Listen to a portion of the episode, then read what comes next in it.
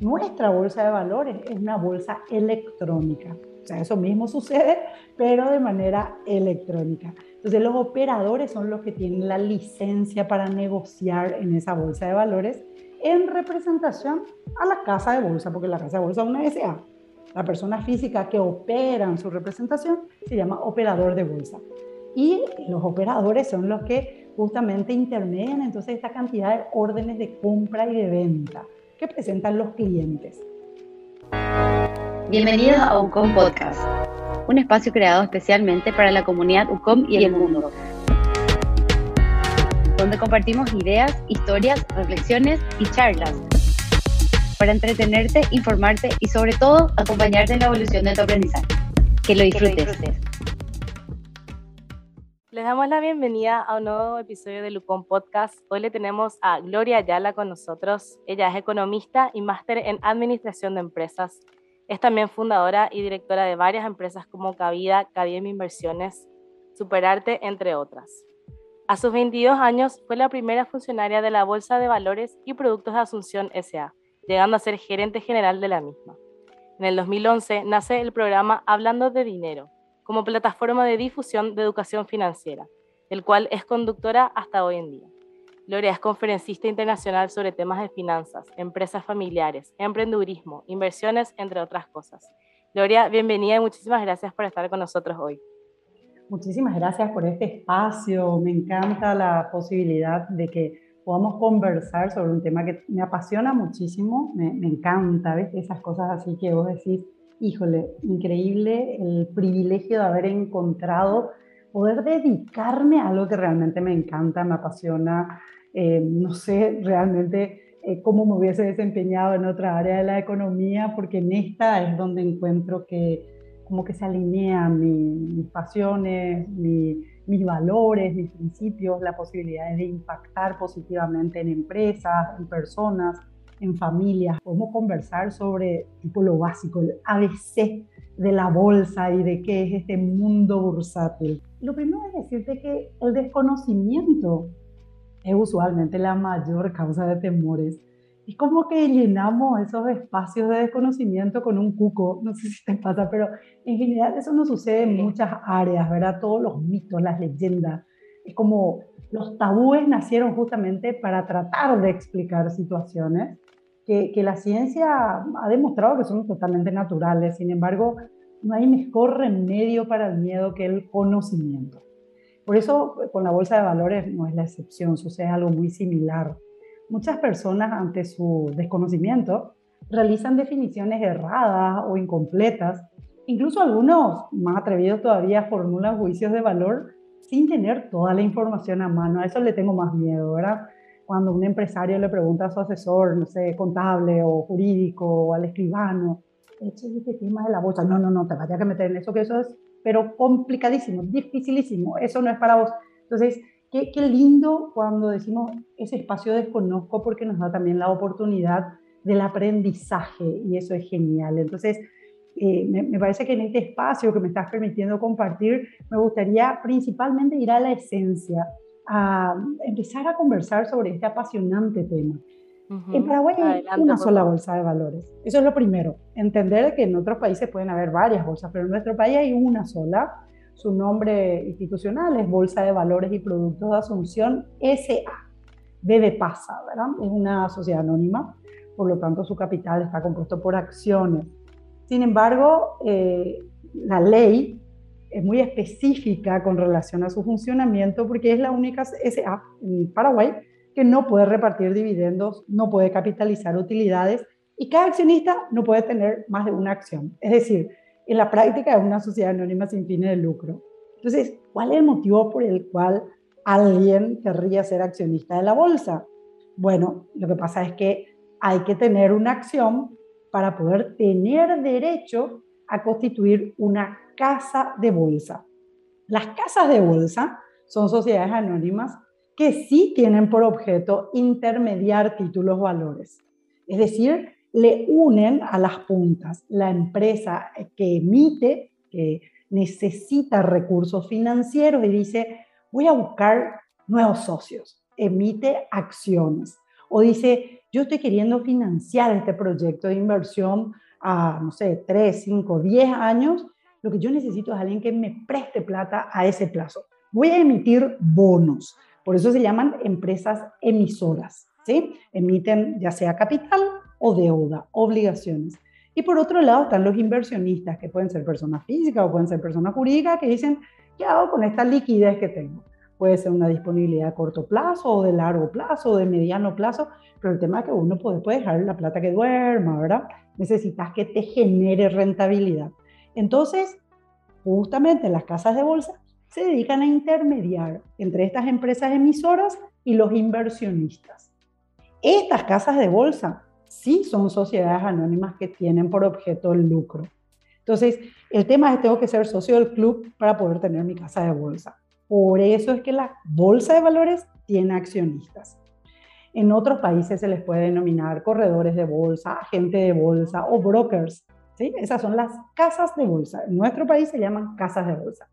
Y las casas de bolsa, que en nuestro país tenemos 15 casas de bolsa habilitadas en este momento, existen operadores de bolsa, que son las personas físicas que operan en la bolsa. La bolsa puede ser física o puede ser de de electrónica, ¿sí? no precisamente de pregón, esto que vemos de repente en los noticieros tipo la New York Stock Exchange que se pelean, todos compro, vendo y miles de papeles que vuelan. Bueno, eso es pregón. Nuestra bolsa de valores es una bolsa electrónica. O sea, eso mismo sucede, pero de manera electrónica. Entonces, los operadores son los que tienen la licencia para negociar en esa bolsa de valores en representación a la casa de bolsa, porque la casa de bolsa es una SA. La persona física que opera en su representación se llama operador de bolsa. Y los operadores son los que justamente intermedian entonces esta cantidad de órdenes de compra y de venta que presentan los clientes. Entonces, eh, por decirte, si yo te pido prestado, préstame un 100 mil y probablemente me vas a dar un papelito, un billete, un pedacito de papel impreso con tinta. Ese papelito, ese billete, es un título que representa un valor de compra de 100 mil. No me vas a dar 100 mil monedita de uno, ¿verdad? Entonces, fíjate qué importante cómo un título puede representar un valor. Cuando el título representa un valor de capital, se llama acciones.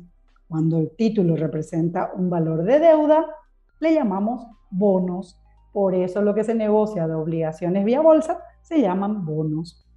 Y mira, esto es genial porque al fin y al cabo, una empresa para crecer, todos queremos que las empresas crezcan, se genera empleo, se compra más materia prima, se transforma, se agrega valor en la economía, ¿verdad? Entonces, una empresa para crecer necesita dinero. Y a esto le denominamos recursos financieros. Y esta empresa puede usar su propio capital, supongamos que haya tenido utilidades el año pasado y las reinvierte, o podría solicitar un préstamo bancario, o también te puede pedir a vos que le prestas plata. Y si vos le prestás plata, te va a entregar un documento, así como un pagaré, sería privado, cuando es vía bolsa se llama bonus. O también puede aumentar su capital integrado y te vende acciones. Entonces, a través de la bolsa de valores, una empresa emisora de títulos valores puede captar estos recursos financieros, todos los que necesite para desarrollar sus actividades productivas. Es decir, estos recursos le permiten crecer, se puede fortalecer. Y cuando una empresa crece, activa una cadena de productividad enorme, que al final no le beneficia solo a la empresa, le beneficia a la comunidad, le beneficia al país. Por eso es que este tema tanto me apasiona, porque una empresa cuando puede crecer genera nuevos puestos de empleo, compra más materia prima, precisa de más comercio, más transporte, paga más impuestos. o sea, se genera una, digamos, una espiral tan positiva en la economía que le beneficia a todos. Y, las acciones, este tema de, bueno, yo voy a ser accionista de una empresa, voy a ser dueño de una parte de la empresa. Las acciones son estos títulos que justamente representan la mínima parte en la que puede dividirse el capital de una empresa. Y según nuestro código, las acciones pueden ser de tres clases. Las ordinarias automúltiples, las ordinarias simples y las preferidas. Se denominan ordinarias a las que tienen derecho ordinario para cobrar los dividendos. O sea, voy a ganar lo que la empresa gane, independiente de la cantidad de votos. ¿sí? Si tiene el nombre ordinaria, significa que lo que rinde la empresa me va a corresponder. Ahora, si, si, lo que compro son acciones preferidas, Esto es que otorga a su propietario el derecho preferente para el cobro de los dividendos. Entonces, las acciones pueden ser de voto múltiple, que tienen hasta cinco votos por cada acción, las simples, que tienen un voto, y las preferidas, que pueden o no tener uno o cero votos por acción. Generalmente las empresas que cotizan en bolsa, la gran mayoría, tienen acciones preferidas con cero voto. ¿Por qué? Y porque si voy a comprar, no sé, 100 millones de guaraníes de acciones de una empresa que tiene un capital de 700 mil millones de guaraníes, ¿para qué quiero tener acciones ordinarias? ¿Para qué quiero votar? Yo lo que quiero es que ellos sigan laburando como, como saben hacer plata y me paguen una buena rentabilidad. Ahora, el tema es de que mm, las utilidades varían, especialmente las que se distribuyen anualmente entre los accionistas, no son siempre iguales, porque dependen de qué tan bueno haya sido el ejercicio fiscal. Entonces varían anualmente. A las acciones por eso se les llama renta variable. La rentabilidad varía. Y los dividendos que se pagan son sobre las utilidades líquidas y realizadas. Es decir, los accionistas corren el riesgo incluso de pérdidas de la empresa o cuando no existen suficientes dividendos para hacer frente al pago de dividendos, incluyendo los preferidos, la empresa no paga. Esa es la enorme diferencia. Entonces, es muy importante esto para las empresas porque es una forma de captar capital, de fortalecer el capital de la empresa, pero no es una deuda, no tiene vencimiento y voy a pagar la rentabilidad siempre y cuando la empresa haya tenido dividendos, haya tenido utilidades. Y en la Bolsa de Valores de Asunción, en la BB Pasa, los títulos más negociados justamente son los bonos, es decir, la deuda que toman las empresas del público inversor y que tienen ya una fecha estipulada, tienen un vencimiento ya fijado. Por eso se llaman renta fija. ¿sí? También está fijada la tasa de interés. Entonces, en el momento que yo compro esta inversión denominada bono, yo sé cuándo y cuánto voy a recibir por ese dinero. Por eso se denomina de renta fija. Las empresas ofrecen una tasa de interés acorde al plazo de colocación, eh, de acuerdo a la moneda y por supuesto el pequeño y el mediano inversionista salen muy beneficiados porque la empresa lo que dice es emito 50 mil millones de guaraníes a tanto tiempo de plazo, a una tasa de interés de tanto anual. Y el que tiene 10 millones dice compro, el que tiene 100, el que tiene 1000, el que tiene 3000. O sea, todos reciben la misma rentabilidad. La rentabilidad ya está establecida y esto es muy interesante. Entonces, incluso un pequeño inversionista puede ir formando un portafolio bastante diversificado. Puede ir invirtiendo en diferentes empresas, diferentes rubros, diferentes eh, volúmenes, diferentes montos, ¿verdad? Diferentes incluso monedas y plazos este inversionista no tiene por qué quedarse con el título para siempre, no, no, no es que se va a ir, va a imprimir y va a poner un cuadro en su sala, no, el inversionista puede comprar un título a 10 años, a 8 años, a 6 años, y cuando tiene otro negocio, necesita la plata, qué sé yo, algún imprevisto, vende ese título.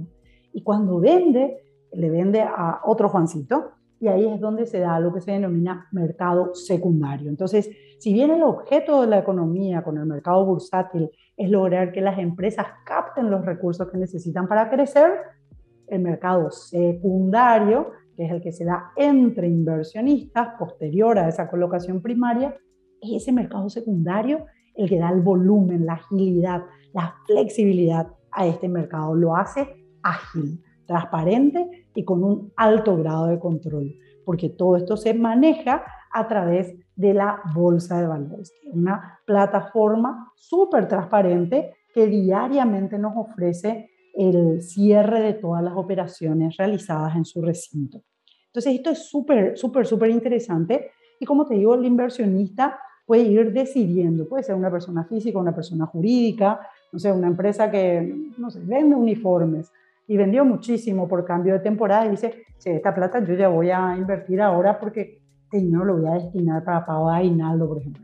A la mierda. Entonces, buscan que invertir que sea suficientemente moderado, con tendencia conservador, para que pueda volver a tener un mercado secundario, por ejemplo, en diciembre, para pagar su aguinaldo, ¿sí? Entonces, las personas jurídicas también pueden invertir y no precisamente son inversores institucionales.